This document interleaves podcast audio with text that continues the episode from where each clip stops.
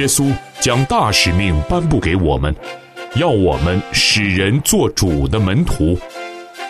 今日我们不必踌躇，这里有主的中仆，教导你我规划服饰、牧养、训练、拆船与直堂的蓝图，让我们透过这两刻钟，经历从天上来的赐福。欢迎收听晨曦讲座。芳华向神的仆人问安。愿神的恩惠与慈爱与您同在。礼拜二，我们一起来学自然布道法。上周二，史蒂凡老师教导我们如何将基督信仰的一些术语、抽象的概念说的具体，让人听得懂。今天，他要继续用日常生活当中的比喻来解释跟救恩有关的名词，像是相信。重生、救赎、赎罪等等，以下我们一块来学习。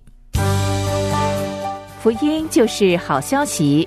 若能在自然而然中传扬福音，使用神所创造你的特点来分享主的恩典，邀请您一起收听由史蒂凡老师所主讲的《自然布道法》。各位弟兄姐妹平安。我是史蒂凡老师，今天我要和大家分享《自然布道法》里面的福音的内容。我们在前面一堂课呢，是讲到相信，是吧？它的定义就是什么呢？就是认罪悔改，在圣灵的光照之下，我们凭信心接受耶稣为我们的救主。它是有一个接受的行动。而且相信是具有三个层面的，缺一不可。第一就是理性认知，第二心灵接受，第三带来生命更新。那这还是很抽象啊，你说是不是？好，现在让各位思考看看，你能不能用一个比喻啊，能够包含我们这三个层次啊：理性认知、心灵接受、生命更新。来说明什么叫相信，很具体的让他知道，来试试看，想想看，有什么样的比喻具有这三个特性，很具体的，哦，他马上就明白。好，想好了哈，那我把我的提出来。各位，你看我们现在在上课，哎呀，我讲了那么长的时间，哦，我发现我口渴了。而且我也知道，如果有水，这个水能够解我的渴。好，这是第一步，同意吧？理性认知啊，我口渴啦，我也知道水能够解渴。你看，这是第一步。哎，谢谢你们啊！你看，在这个桌子上，你们替我预备了一杯水。那现在我接下去要怎么做？如果说，哎，这杯水很好，非常谢谢哈。那这一杯水一定是很甜哈。这一杯水一定喝下去呢，对我有帮助哈。谢谢你们。然后我又把它放回桌子，那你们觉得怎么样？这个老师真的莫名其妙。你的口渴还是没有解决嘛？那我应该怎么做？哎，就是这样。你看。啊！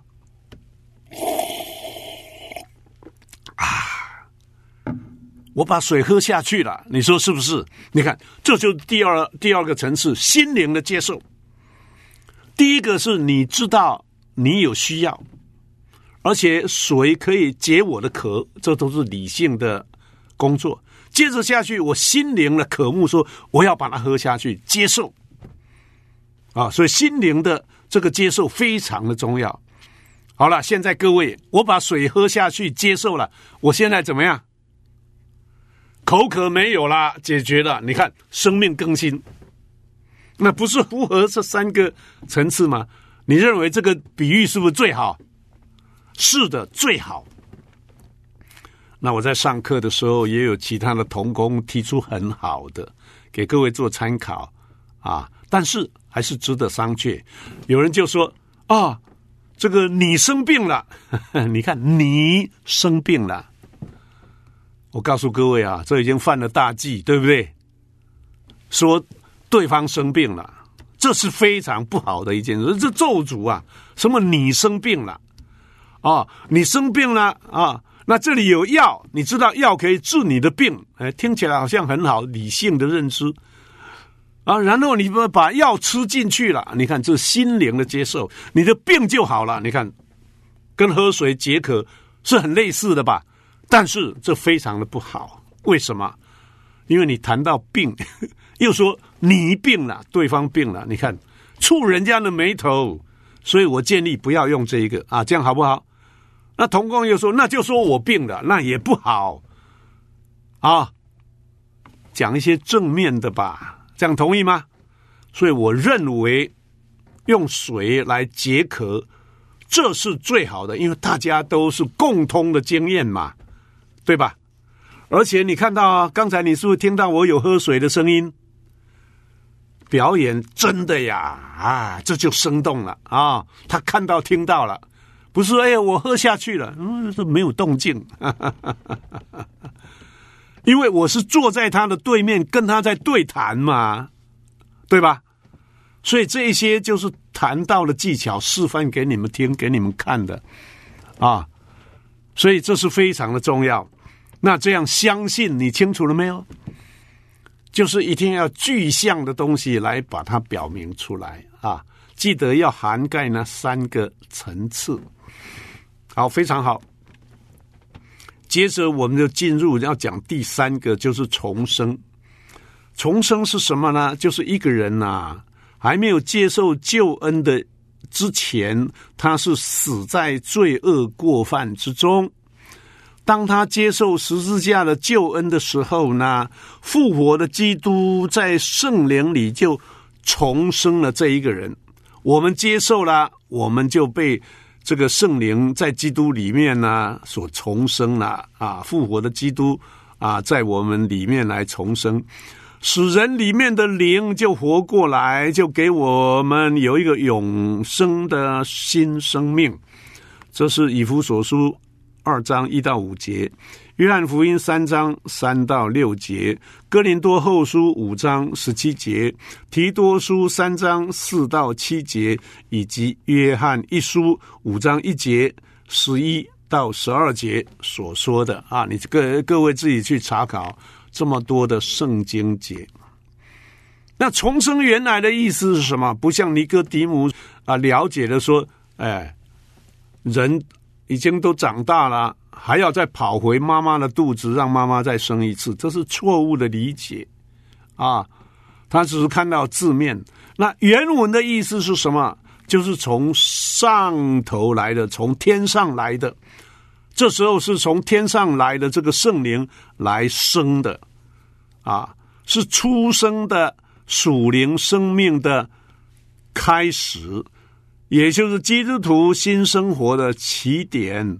从这个时候就有圣灵内住，印证我们是属神的儿女，有神的性情，乐于与神相交。所以这时候是圣灵的工作啊！圣灵所生的就是灵，妈妈的肚子所生的就是肉身。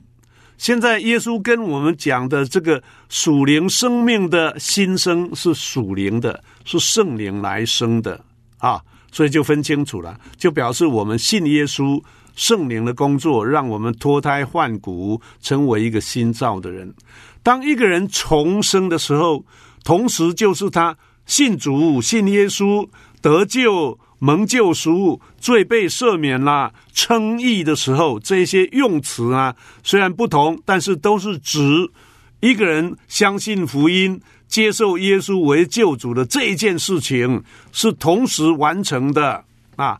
这些名词都指相同的一件事情，就是你成为基督徒了，成为神的儿女了，你的罪被赦免了啊！你是信耶稣的了啊！这个都是相同的一个意思，是同时完成啊！有底下几个特点：第一。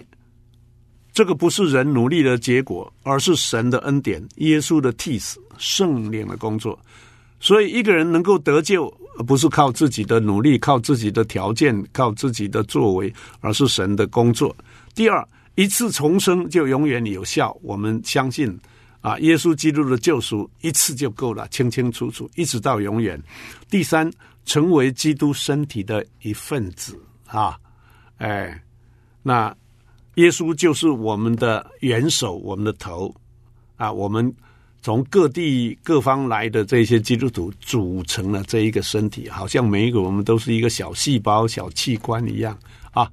那耶稣基督就是我们的完整的这个身体，他就是我们的头，我们的元帅来带领我们。好，那这个叫做重生啊，重生还是很抽象呀。那最好的一个就是用耶稣所做过的比喻吧，风的比喻吧，啊。那这样，我们这个我们就不必再多说明了啊。风的比喻，各位都知道，你去看看啊，《约翰福音》第三章就知道了。好，这就是有关于重生啊的定义。第四个我们要说的就是救赎。救赎原来的意思是付出赎金。使奴隶获得释放自由。好，这边我们要说明一下，在犹太人的背景里面啊，他们有奴隶的制度。这个奴隶呢，在主人的控制之下，失去一切的自由、一切的地位、一切的身份啊，他一切都是属于。主人的，换一句话说，他好像是主人的财产的一部分了。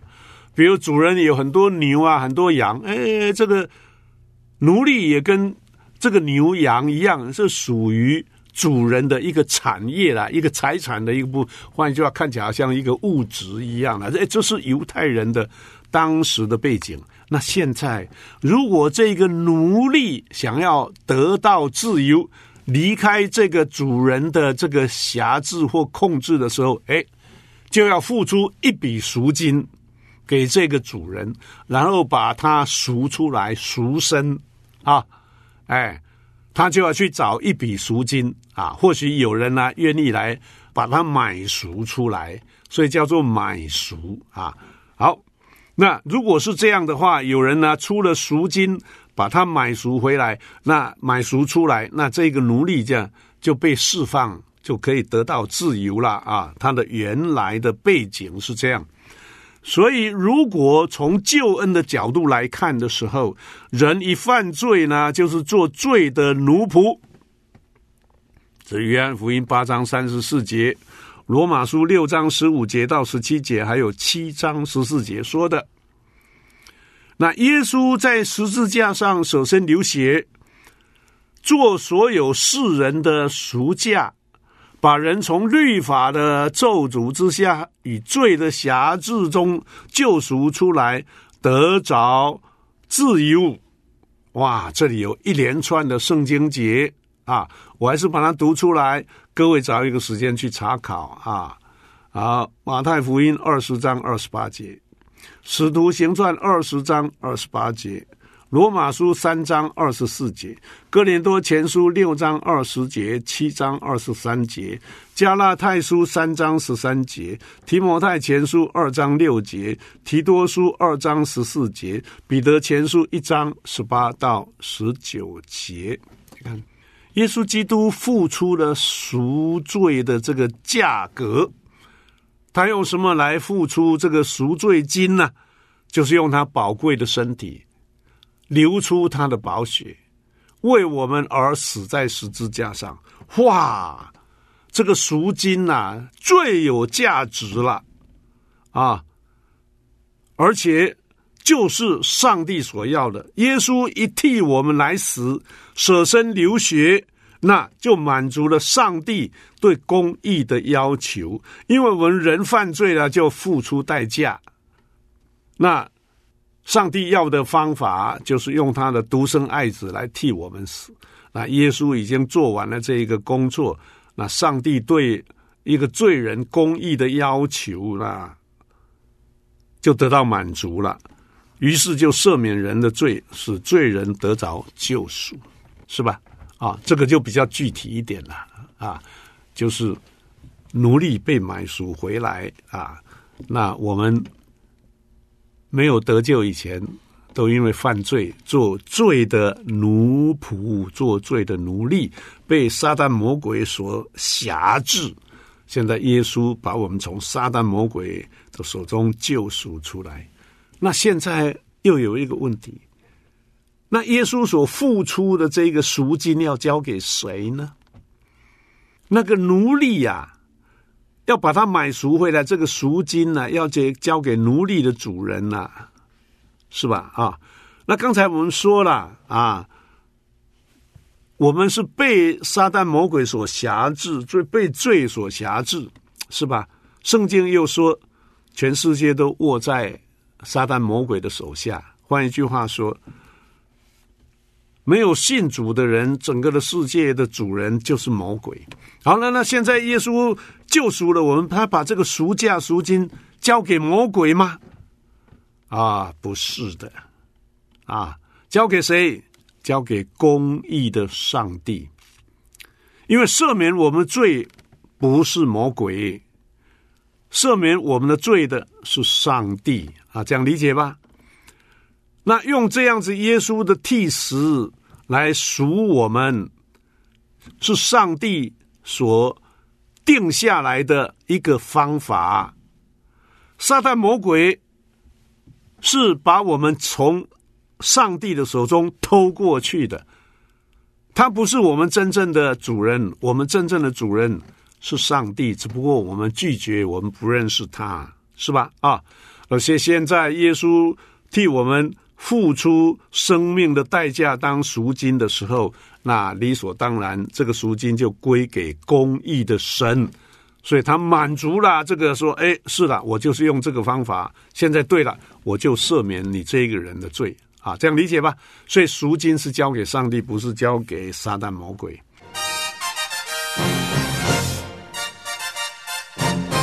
报福音、传喜信的人。”他们的脚中何其佳美！福音合场等待收割，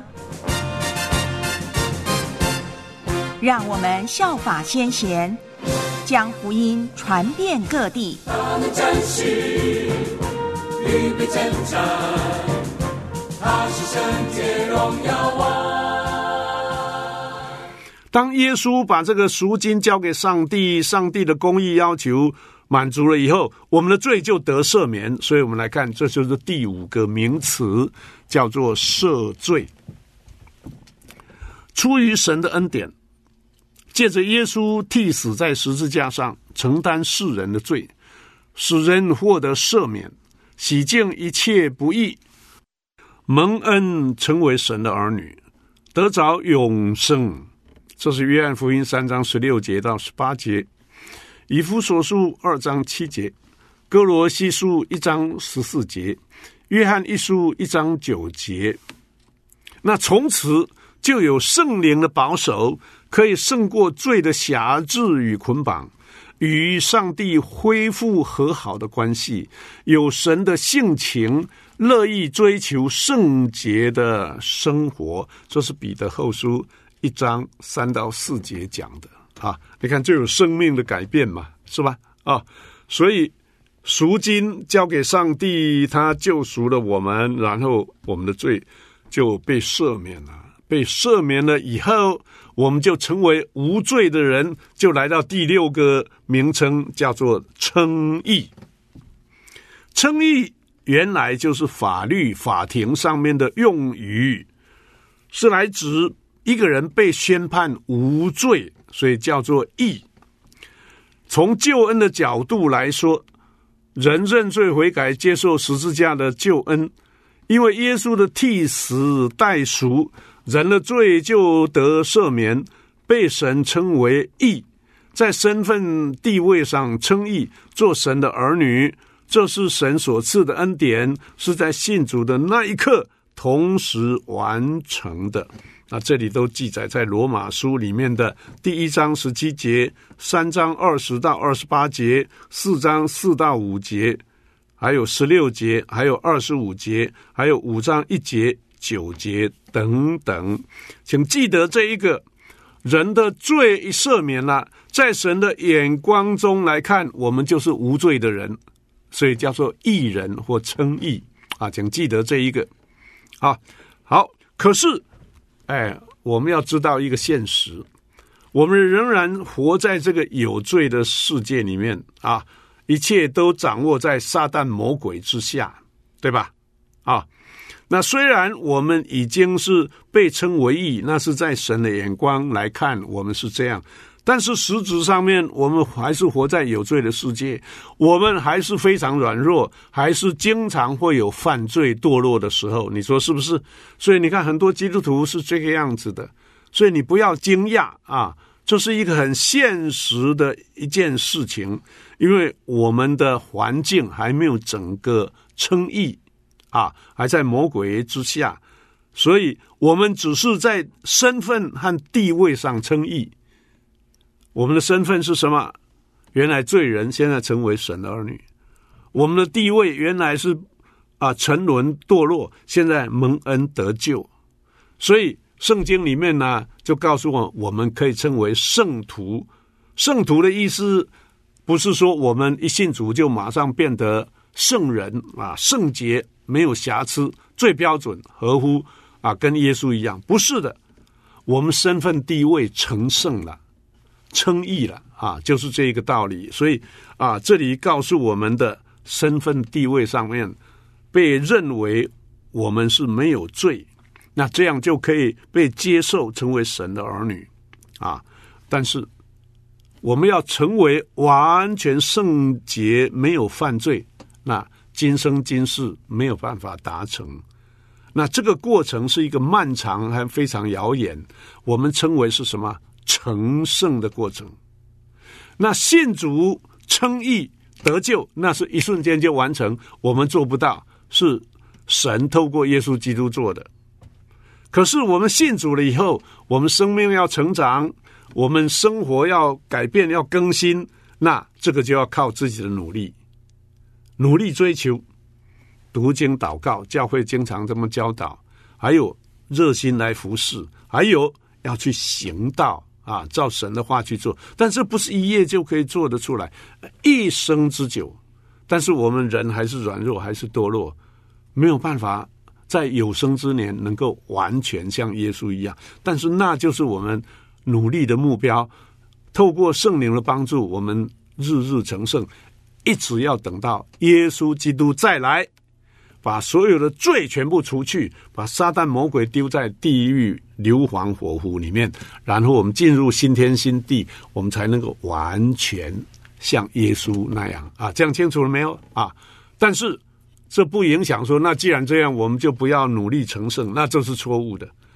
我们要尽我们的力量啊！但是这就是要付出代价了啊啊！要努力来成圣。这是称义，那我们特别特别提到的。好，接着下去呢，称义，因为我们没有罪，所以这个罪使人与神呢隔绝，成为仇敌。现在呢，因为耶稣在十字架上面来完成了这个救恩，人的罪获得赦免，成为新造的人，所以心中就有平安，恢复和神和好的关系，与神能够和好，这个。就是和好的意思。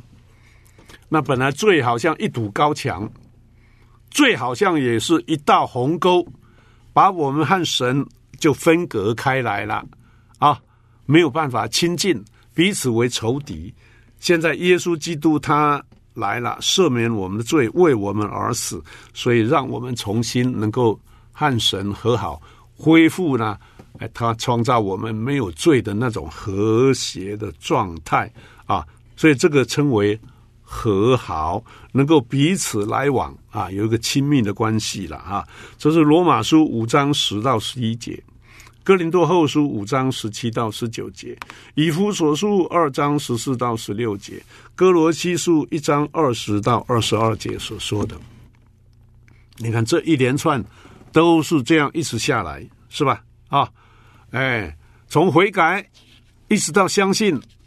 然后灵里的重生，再来我们得救赎，罪被赦免，我们就被神称义啊，在神的面前呢啊，能够成为无罪的，成为神的儿女，我们的关系呢就恢复了，能够与神和好，我们就能够跟他来往啊，可以来到他的面前敬拜他，感谢赞美他啊，向他祈求等等等等啊，恢复了正常和谐。美好的关系，都是救赎救恩所带来的结果。那这些都不是我们任何一个人靠着自己的努力能够做得到的，完全是出于神的恩典，他的爱，他怜悯我们啊，把这个恩典赐给我们。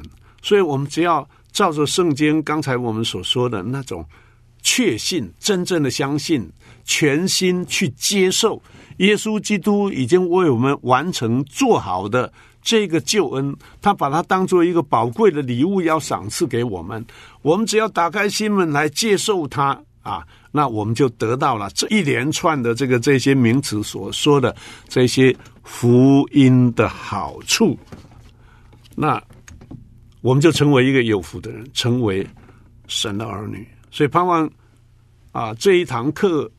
所学习的能够帮助我们正确的认识这些救恩的名词，那还是要强调一个点，这些都很抽象，请你能够用画图把它画出来。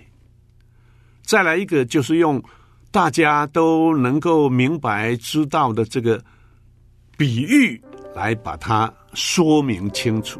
那这样就把抽象的变成很具体的表达出来，那对方就能够清楚啊，他能够来做一个表示，要觉知信主，就不至于迷信或者盲信。上帝祝福各位。主神灵，轻轻呼唤着我的你还牵引着我。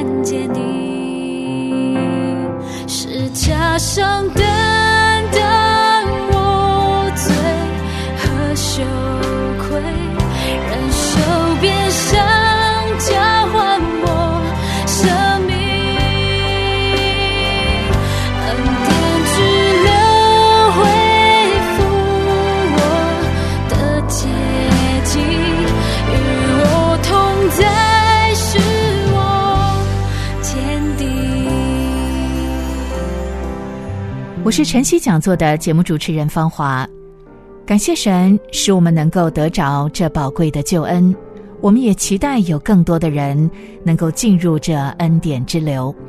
愿神赐您平安喜乐，我们下回再会。主圣灵，轻轻呼唤着我